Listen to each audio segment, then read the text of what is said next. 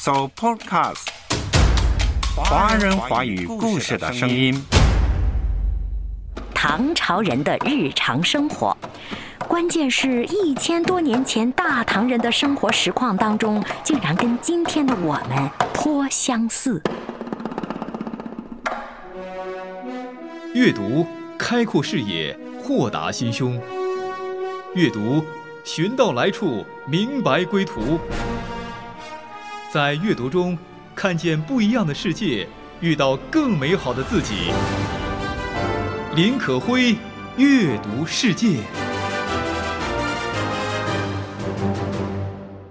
在天愿作比翼鸟，在地愿为连理枝。天长地久有时尽，此恨绵绵无绝期。同是天涯沦落人，相逢何必曾相识。可辉吟诵的这些脍炙人口的诗句，都出自唐代大诗人白居易，相信您一点儿都不陌生。白居易字乐天。在唐代，他可是三大诗人之一，即李白、杜甫、白居易。李白诗仙，杜甫诗圣，白居易呢诗魔、诗王。尤以《长恨歌》《琵琶行》等诗作名传千古，粉丝众多。据说呀，当时唐代的新罗有商人来唐贸易的时候呢，都会搜购白诗。他们说自己国家的宰相愿出百金换一篇白诗，假如弄虚作假的，宰相也能够分辨出来。这让另一位著名诗人元稹非常感慨，写诗道：“自篇章以来，未有如是流传之广者。”可见白居易的诗写的是多么好啊！另外呀，白居易在国际上也是颇负盛名的。一九八八年，日本中国文化显彰会还特别捐立石碑纪念白居易，碑文是用中日两种文字书写的。白居易诗写得好，才华横溢，而且呀，他还是大唐优秀的公务员儿，官至太子少傅。什么意思呢？就是皇帝家的太子啊，将来要继承皇位的太子的老师。当然了，后来白居易也是因为政见不同的缘故，被贬为了江州司马，这是尽人皆知的了。但是白居易曾经在中央担任过翰林学士一职，很多人不知道，什么是翰林学士呀？就是皇帝的最高决策智囊团之一，和皇帝关系最为密切，常常参加皇帝家宴，要议政、办公、吃饭、睡觉、出行、私游等等，和皇帝形影不离。这么一个重要的职位，在当时可是所有的文士们梦寐以求的。等等。可辉说了这么多，到底要干嘛呢？对了，今儿啊是五一劳动节，按理呢大家都放假了，可是可辉听说，仍有一些人还在加班中。很多人虽然在假期，仍然要过着朝九晚五的生活。想来可会想到，大唐的翰林学士白居易是怎么工作的呢？因为呀，在大唐跟今天的生活还是有许多相似之处的。就比如公务员吧，学而优则仕，在仕途上干一番事业，是大唐许多人的人生理想。这可不和今天的很多人想考公务员进政界一个心思吗？而且呢，可会最近翻看一本书，看到了翰林学士白居易啊，就以他为唐代公务员的代表吧。他们当时的生活实况、工作内容、工作强度、节奏等等，跟今天的社工员工们可是极其相似的。以史为鉴，看历史，想自己吧。在今天这样一个假日，可会希望你仍然能够休息，节日快乐。同时呢，我们也来看看白居易的工作天跟我们有没有什么相似之处。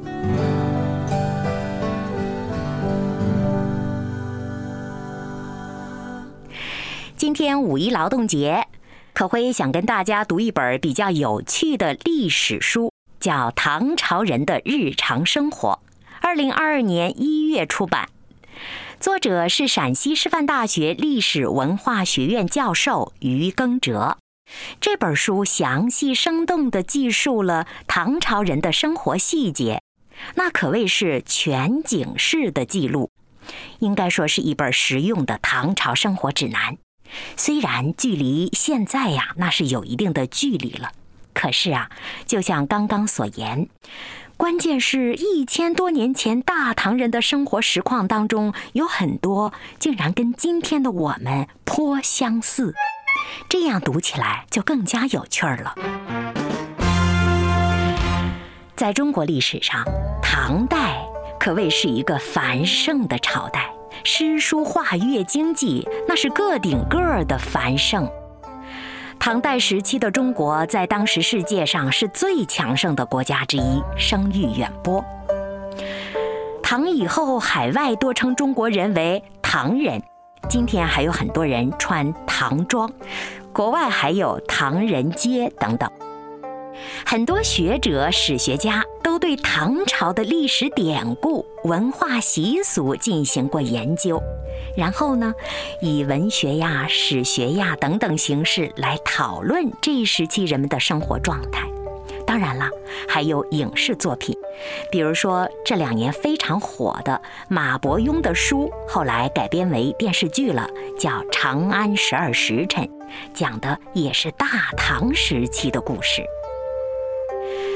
不管您对历史感不感兴趣，我知道很多人是对历史有兴趣，而且对大唐的历史尤其感兴趣的。比如啊，可辉当年做老师的时候呢，就有学生问老师啊。杜甫写诗歌颂李白，说：“李白斗酒诗百篇，长安市上酒家眠。天子呼来不上船，自称臣是酒中仙。”老师，老师，李白爱喝什么酒啊？更有甚者问道：“武则天当时是用什么方法养颜的呀？”哎，电视剧里说的那个昆仑奴是什么呀？唐朝人是怎么工作的呢？带着这些好奇，可会翻开了于耕哲教授的这本书《唐朝人的日常生活》。翰林学士白居易的一天是怎么生活、怎么工作的呢？跟我们今天的生活工作状态有什么相似之处呢？历史跨越了千年，我们再回头看一看，这伟大的诗人，这才华横溢的公务员是如何度日的。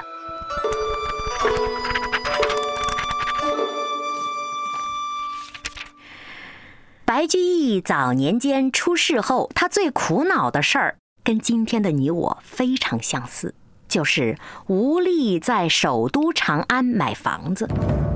那首都长安的房子贵呀，就像今天的首都北京，寸土寸金。虽说白居易官位很高，才高八斗，可是腰包里没钱呐。所以当他到长安当官的时候呢，就遇到了一个非常尴尬的问题：没有住处，买不起房子。尽管当年他进京赶考的时候有人告知过他，可是。谁不想去首都啊？所以白居易到了长安之后啊，就面临了这么一个尴尬和困难。他也选择了今天我们选择的道路，那就是租房子。同时呢，他还写了一首诗，叫《野火烧不尽，春风吹又生》。这里面大多是在鼓励自己，虽然生活比较艰难。但是春天的风还是能够带来生活的希望的。这首诗不管有没有给白居易带来一个稳定住处，至少这首诗让白居易一举成名，这首诗广为流传了。好了，刚刚说到了白居易到了首都长安，虽然满腹才华，可是腰包中没有钱，只好当了一个租房族。其实当时啊，白居易也是想着要买房子的，甚至还想要借钱买的，甚至他都不问地段，不问环境，只要能够有个住处，能够买下一幢房子属于自己的，那就好了。当时白居易写诗：“游宦京都二十春，贫中无处可安贫。常羡蜗牛犹有舍，不如硕鼠解藏身。且求荣利追头地，免似漂流木偶人。但道无庐心变足，感辞秋意与谢尘。”我相信中间有几句不用翻译，您一定听得懂。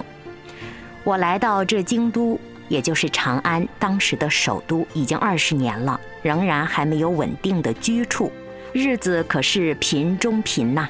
我非常羡慕蜗牛有房子住，自己身上背着个家；我也羡慕硕鼠随时能够藏身，可我自己呢，连立锥之地都很难有，还在漂流中。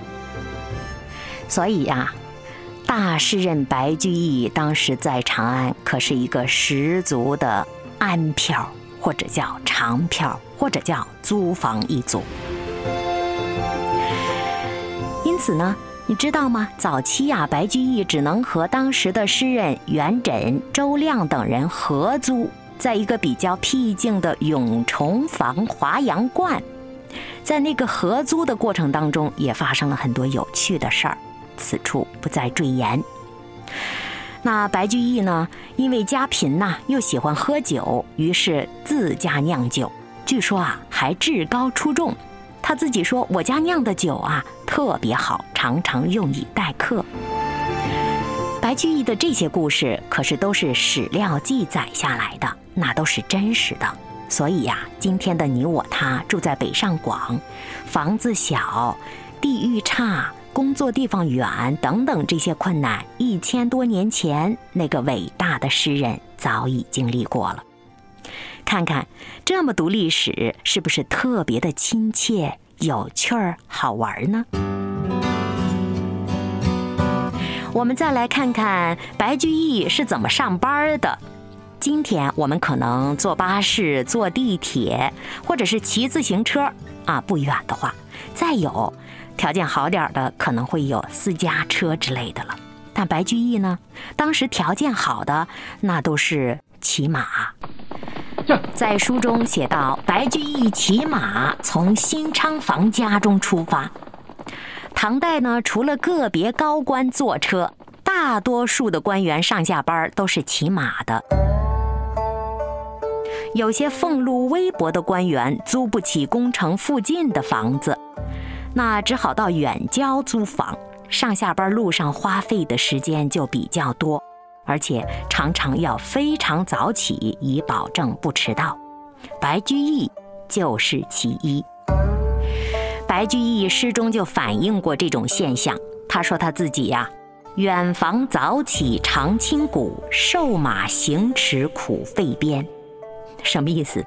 住的地方离上班的地方。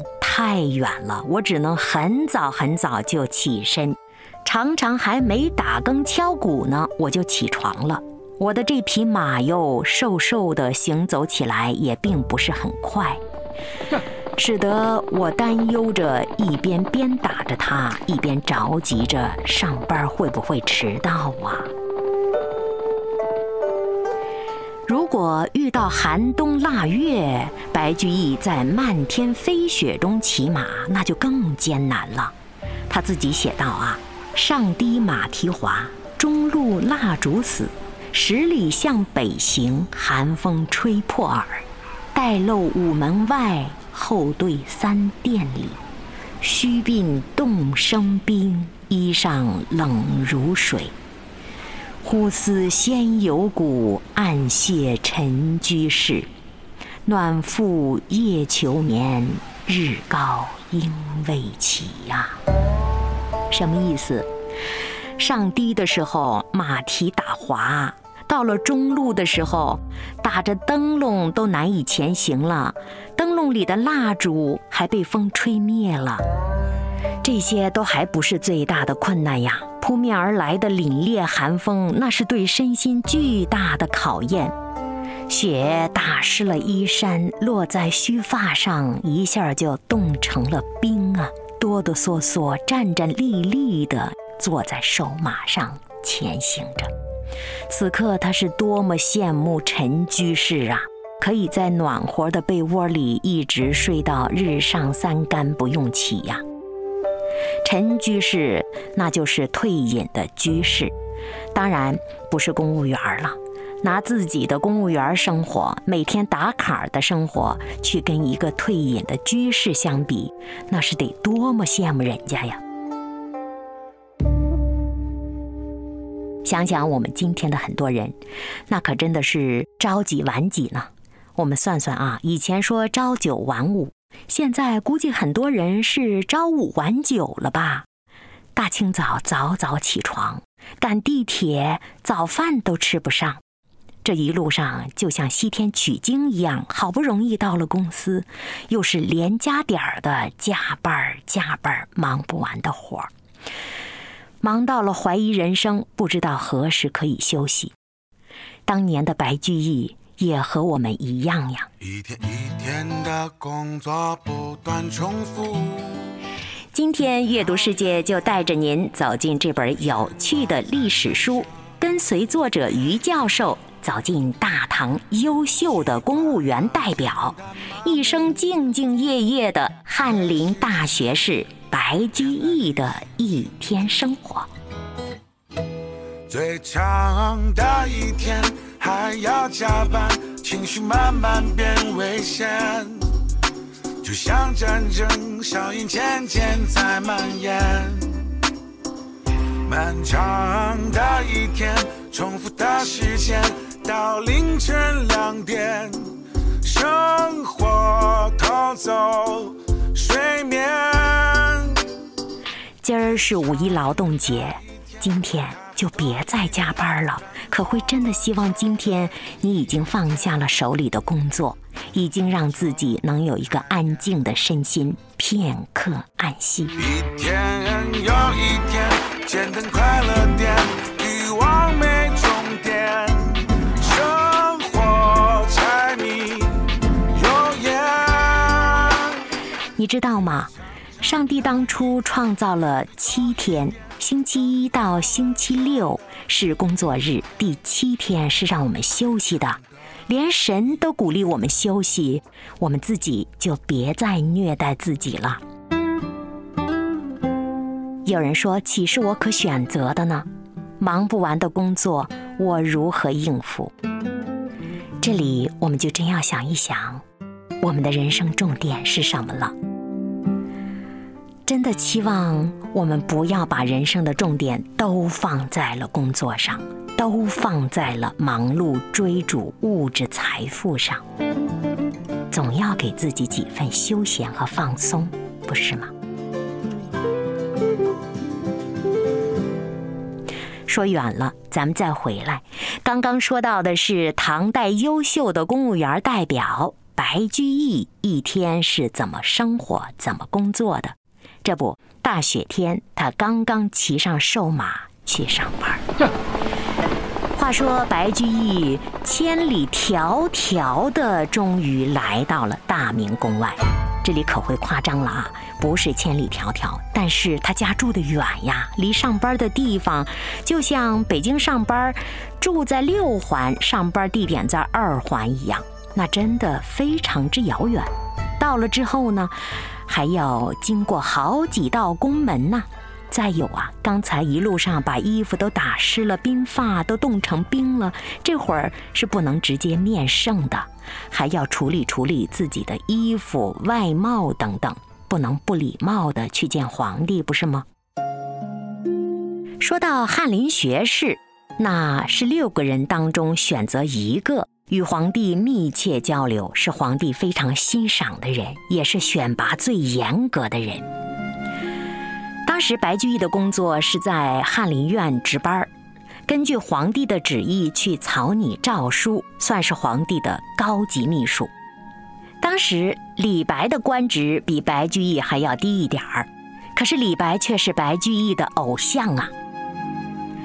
李白当时就非常想成为辅佐皇帝的高级秘书，可是他的性格决定了命运。李白常常苦闷于现实和理想差距太大，他性格豪放不羁，爱喝酒，几杯酒下肚，那真的是千篇好诗都出来了。可是同时呢，那张嘴可就没了把门的，什么话都说出来了。皇帝让草拟的一些诏书啊，那都是机要的文件，那得加倍的严谨小心。所以，只有白居易这样的人才能胜任，而李白注定不能胜任。这一点呢，白居易不禁为自己的偶像惋惜。好了，说回到刚才，白居易终于上班了，勤勤恳恳、扎扎实实的在工作岗位上，那么的顺服，那么的小心。终于批完了翰林院的文书后。白居易也是真累了，起来活动活动筋骨。这时候，就见传旨的内侍走过来，说皇帝要召他去麟德殿。这个殿是一个举办大型宴会的场所。白居易想，这会儿找我干什么呀？今天又没有外国使节、地方节度使来朝，也不是什么特别节日啊。皇帝为什么突然召我去麟德殿呢？心里是无数的思索呀，恐惧、害怕、恭谨、小心，战战兢兢地随着内侍来到了麟德殿。一想，这公务员的活儿可真是不好干呐！一到了才知道，哦，原来皇帝召他是来休息的。原来皇帝正在试练歌舞，也就是排练歌舞，想让白居易跟他一起看一看。既是皇帝体恤翰林学士工作辛苦，让他放松休息，顺便让才华横溢的白居易帮他鉴赏鉴赏这新排的歌舞怎么样，提点儿中肯的意见之类的，以便改进。这一方面看出了皇帝的恩宠，更看出了白居易的受宠若惊。白居易曾经参加过皇帝的内宴。在别人看来荣耀无边，可是他却觉得身见美金随内宴，才微常愧草天书。什么意思？自觉卑贱不配呀！每一次参加皇帝家的内宴的时候，都无比惊恐啊，实在害怕。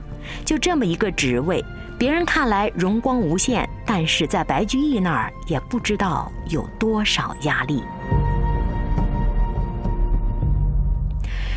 白居易在金銮殿又干了会儿活，到天黑了才下班。这会儿啊，还没回家。他喜欢看书，于是呢，这会儿啊，又向东边的蓬莱殿走过去，在那里一个延禧阁中看了一会儿书。再后来，天色实在晚了，才恋恋不舍地放下了书，走出了大明宫，再一次的骑上那匹瘦马。回家了。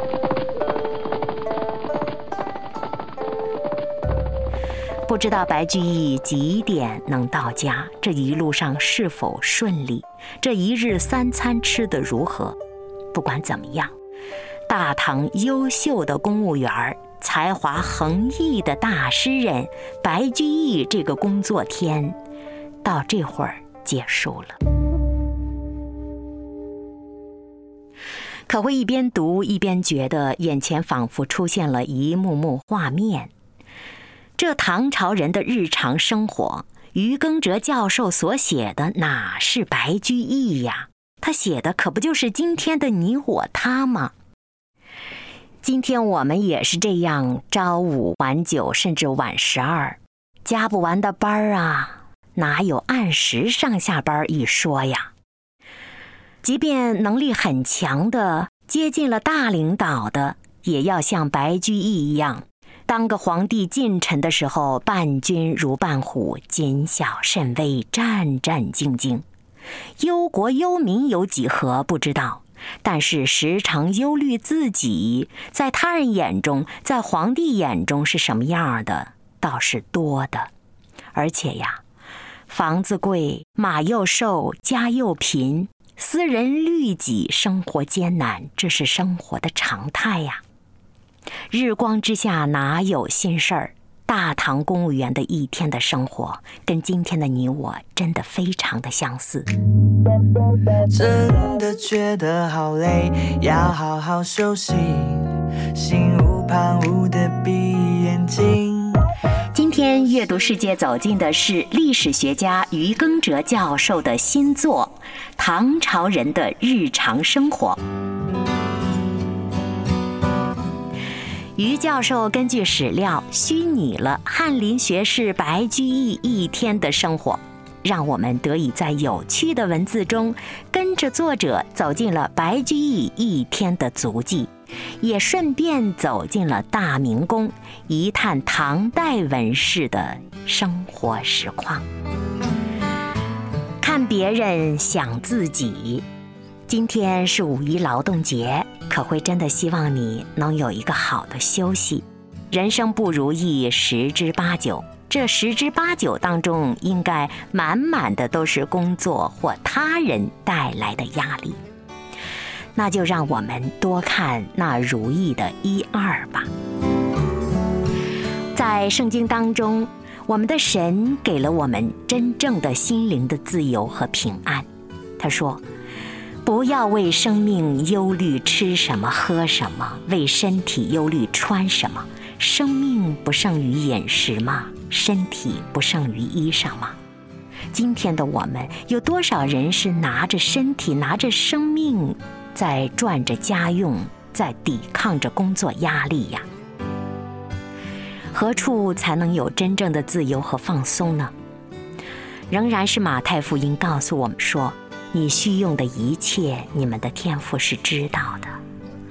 你们要先求他的国和他的义，这些东西都要加给你们了。不要为明天忧虑。其实明天如何，你们还不知道。你们的生命是什么呢？你们原是一片云雾，出现少时就不见了。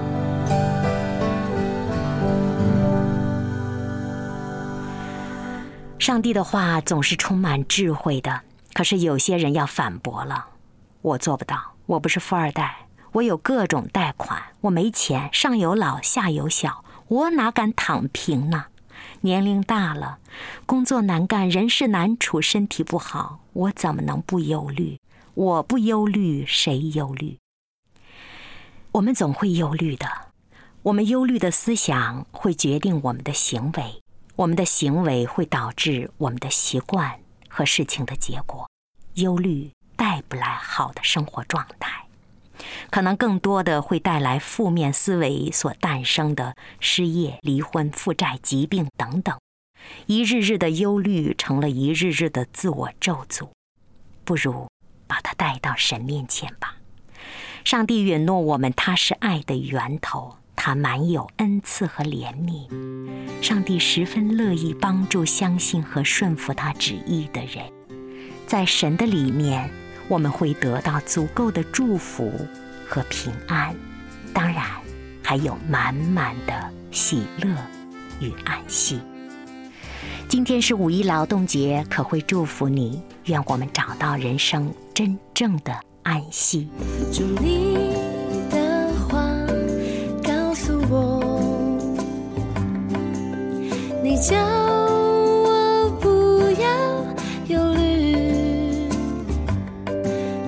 什么，喝什么，穿什么。